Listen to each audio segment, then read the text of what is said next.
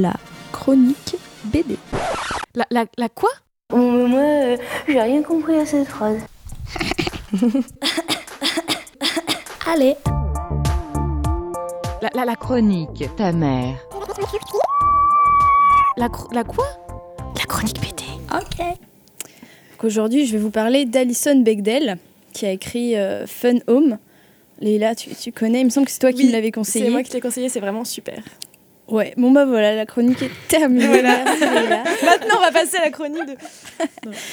Euh, non, ouais, du coup, c'est une BD qui parle de l'enfance d'Alison Bechdel, qui est une auteure américaine née en Pennsylvanie en 1960. Ouais, c'est ça, 1960. Euh, cette BD, c'est un peu le mariage parfait de la bande dessinée avec l'autobiographie, je trouve, parce qu'on a vraiment la dimension euh, assez longue de l'autobio, qui, ouais, voilà. Alors qu'une BD, c'est plutôt rapide d'habitude, enfin court, quoi. Euh, le sous-titre de la BD, c'est une tragicomédie familiale. Parce qu'en effet, Fun Home, ça n'a rien de joyeux, puisque c'est le dim- diminutif de Funeral Home. Donc les maisons où euh, on expose les cercueils pour les vendre, tout ça. Ouais, la grosse joie. Euh, puisque c'est là qu'ils habitent, ils habitent derrière en fait euh, la, la petite famille d'Alison Bechdel. Enfin, devant c'est le ouais, la funeral home où ils vendent leurs cercueils et derrière il y a leurs appartements. Donc elle y raconte ses jeunes années dans, dans sa famille. Le livre est assez axé sur sa relation avec son père, dont les principales caracté- caractéristiques sont de ne témoigner physiquement et verbalement à ses enfants aucun signe d'amour, d'avoir un goût très prononcé pour le raffinement décoratif et une tendance aux histoires d'amour secrètes avec le jeune babysitter et autres hommes plus ou moins connus du reste de la famille. Le livre aborde des thèmes très différents comme l'orientation sexuelle, les rôles des deux sexes, le suicide, les conflits familiaux ainsi que la prise de responsabilité et la compréhension de soi-même. T'es pas beaucoup plus joyeuse que moi en fait, ça va Ouais, ben ouais, désolé. ah Non, j'aime bien. moi. Ça- ça me- Mais on commence super down pour arriver sur des trucs un peu plus joyeux à la fin.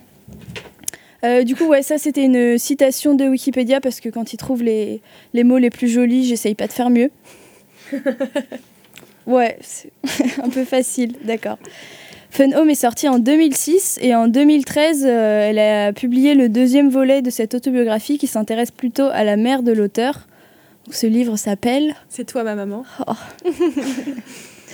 Et du coup, ouais, tu l'as lu toi? Ouais, je l'ai lu et c'est celui que j'ai lu en premier en fait. Et euh, c'est vraiment différent parce que Fun Home, ça parle plutôt de l'enfance de Alison Bechdel.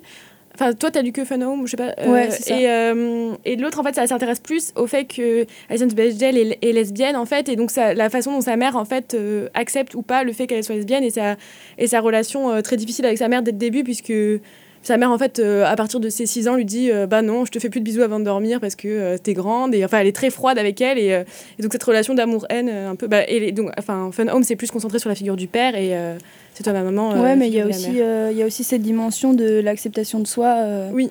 qui est compliquée.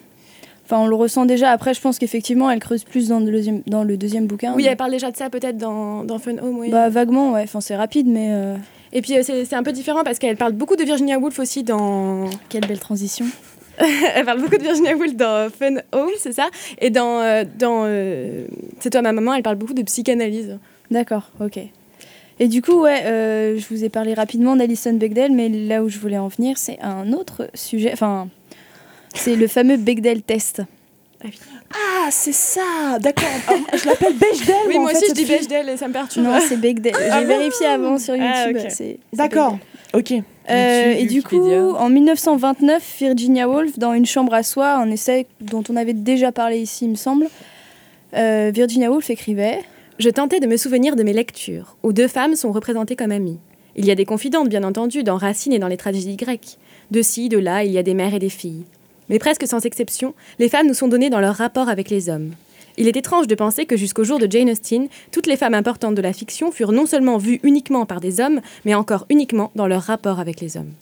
Voilà, donc on peut, on peut penser qu'elle pose là les, les principes euh, de base du Bechdel test, qui consiste donc. Euh, bah, Cyrielle, tu as l'air de connaître Tu nous expliques Alors, euh, il y a trois principes. hein. Il faut qu'il y ait plus de deux femmes qui aient un nom dans une, dans une, dans une fiction, qu'elles parlent entre elles de- d'autre chose que d'un homme, c'est ça? Et, euh, et euh, j'ai oublié un truc, elle parle plus de 3 minutes, c'est pas ça? Non, non, il y a pas. Moi aussi, je pensais qu'il y avait la notion de durée, genre que la discussion devait durer une Ouais. minute ou quoi, mais non, c'est juste que c'est pas plus de deux femmes, c'est juste au moins deux Ouais. qui euh, soient identifiées, Ouais, donc ont un elles nom. aient un nom, qu'on sache Mm. qui c'est, quoi, ce soit pas juste deux meufs complètement random, et que euh, elles parlent ensemble de autre chose que, que d'un garçon. Et beaucoup de films échouent encore. Et, ouais, et du coup, moi j'ai fait le test, euh, enfin depuis euh, début janvier, j'ai noté chaque film que je voyais, euh, Mhm. et il y en a moins de la moitié qui le passe. euh, Ah ouais. ouais, parce ouais. sont. ouais. Et du coup, ouais, le rapport avec Alison Bechdel, on peut se demander. Alors, je- euh, juste une seconde, je Ouais. crois que Mathieu et Cerise n'ont pas compris, donc peut-être certains de nos auditeurs n'ont pas compris non plus. On s'est regardé Donc genre. le, le test temps, de ils sont Bechdel, pas c'est un très attentifs. test qu'on... Ils sont pas très attentifs, c'est vrai. C'est pas vrai. Alors c'est un test qu'on applique à des films, ou c'est ça, des films hein, Ah, Ou des œuvres romans. de fiction en fait. Mais Et c'est pour, surtout pour voir films, si c'est euh, si c'est sexiste ou pas en fait. Et euh, D'accord, ok. voilà, c'est ça. Il manquait l'explication de base. Oui, c'est ça, vous partez dans. Et, Ah euh, je comprends que du coup une bonne partie des films en fassent partie. voilà, donc euh, c'est les trois critères euh, que Lucie a énoncés. Et Voilà, du coup, ouais, le rapport avec Alison Bechdel, personne ne se demande. Bah, c'est elle qui l'a inventé. Donc, ouais, je- plus ou moins, plus ou moins. Euh, du coup, en 83, elle commence à publier ses premières, euh, enfin ses premiers trucs, et notamment dans une revue féministe. Elle publie les lesbiennes à suivre. Donc c'est à la base, c'est juste, euh, je crois que c'est une case, et puis après, ça devient des petites histoires. Et euh, donc ça, c'était en 83. Deux ans plus tard, en 85, elle écrit un strip qui s'appelle La Règle, où deux personnages sont au cinéma et une euh, des deux filles dit à l'autre qu'elle ne va voir que des films qui passent le test. Et donc là, elle, euh, explique les trois critères. Euh, voilà, donc dans, les, dans les interviews, en fait, on apprend que c'est pas elle, enfin Alison Bechdel, c'est pas vraiment elle qui l'a inventé le truc, c'est juste elle qui l'a mis en BD et du coup qui l'a popularisé, qui l'a rendu abordable à tout le monde. C'est pas très français. l'a fait connaître. Voilà, c'est ça, merci Cerise. En fait, c'est son amie euh, Liz Wallace qui était une, une copine de karaté. Voilà, ils D'accord. faisaient du karaté ensemble. Il faut faire du karaté. Les féministes en train de faire du karaté, tu sais. Ouh. Mais pourquoi pas Bah, justement, c'est encore plus dangereux. Ça réfléchit et en plus, ça sait se battre. Euh, Du coup, Leïla, tout à l'heure, tu disais que c'est un, un test pour savoir si euh, une œuvre est sexiste ou non. Oui. Alors oui et non, parce que c'est juste un indicateur. Euh, Parce que donne- en fait, ça donne juste une idée d'à quel point un film, à, à quel point le- la production cinématographique en général s'intéresse assez peu aux femmes.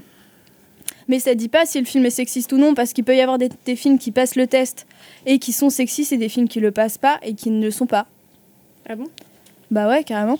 Par exemple, euh, s'il y a deux nanas qui parlent de maquillage pendant 10 minutes euh, de façon hyper niaise, Ouais. euh, ça va passer le test. Après, est-ce que on peut dire que c'est pas sexiste? Ah oui, d'accord. Ouais, ouais. Je sais pas, Oui, c'est vrai. par exemple. Et aussi, surtout, il faut pas oublier que ça dit rien du tout de la qualité euh, cinématographique d'un film. C'est vrai. Et oui, oui. C'est bon de le, de le Mais rappeler. bon, ça donne une indication sur le fait qu'il y a quand même euh, vachement de retard quand même. Mais ça, ça, ça permet aussi de, de voir combien de, enfin, sur euh, toute la production cinématographique, par exemple d'une année, combien euh, sont euh, hyper sexistes, par exemple. Comment ça? Bah, On, on voit juste, mais Bah. en fait, c'est- un Bah. peu plus. c'est- vachement, stru- structuré dans le sens où les créateurs des fictions, les trois quarts du temps, c'est des mecs en fait. ouais, non, mais ça. Il y a ça aussi qui fait que, bah voilà. Ouais, mais euh, c'est pas vraiment. Enfin, j'insiste, c'est pas parce qu'un film ne passe pas le test qu'il est sexiste Mm. automatiquement, Mhm. et inversement. J'avais compris. Ouais, Du- mais c'est ouais, juste ouais, c'est ça. Ça montre que euh, c'est pas le sujet souvent les femmes. D'accord. Oui, Mathieu, t'avais. Non, je disais, bah oui, bah non. euh, c'est pas- c'est pas- non. Malheureusement, c'est vrai que le, le cinéma s'est un peu construit euh, là-de- là-dessus. quoi. La, la femme était un peu l'objet. Ouais. L'objet du désir. Tu les aimes, mes Tout à filles. tu les aimes, mes seins, oui. Ah, voilà. Donc quand Euh, c'est pas Proust, c'est Godard. Ouais, Une mauvaise Il y a pas imitation. de- Myriana, euh. Ouais, il faut bien honorer. Non, on n'a pas parlé de Proust encore. J'ai fini. Ça viendra. moi. Mais, ah, d'accord, d'accord. non, mais en tout cas, moi, euh, Faites personnellement, je vous conseille vraiment de lire euh, Fun Home et C'est toi ma maman. Et d'ailleurs, pour une émission, enfin, pour euh, sur le point de vue de la littérature, c'est vraiment, euh, ça donne envie de lire, euh, ça donne envie de lire Virginia Woolf. En fait, il y a des citations. Il Tu y a viens un l'instant qu'elle peut placer Dans la Virginia. Woolf. J'adore Virginia Woolf, c'est comme mon Proust à moi.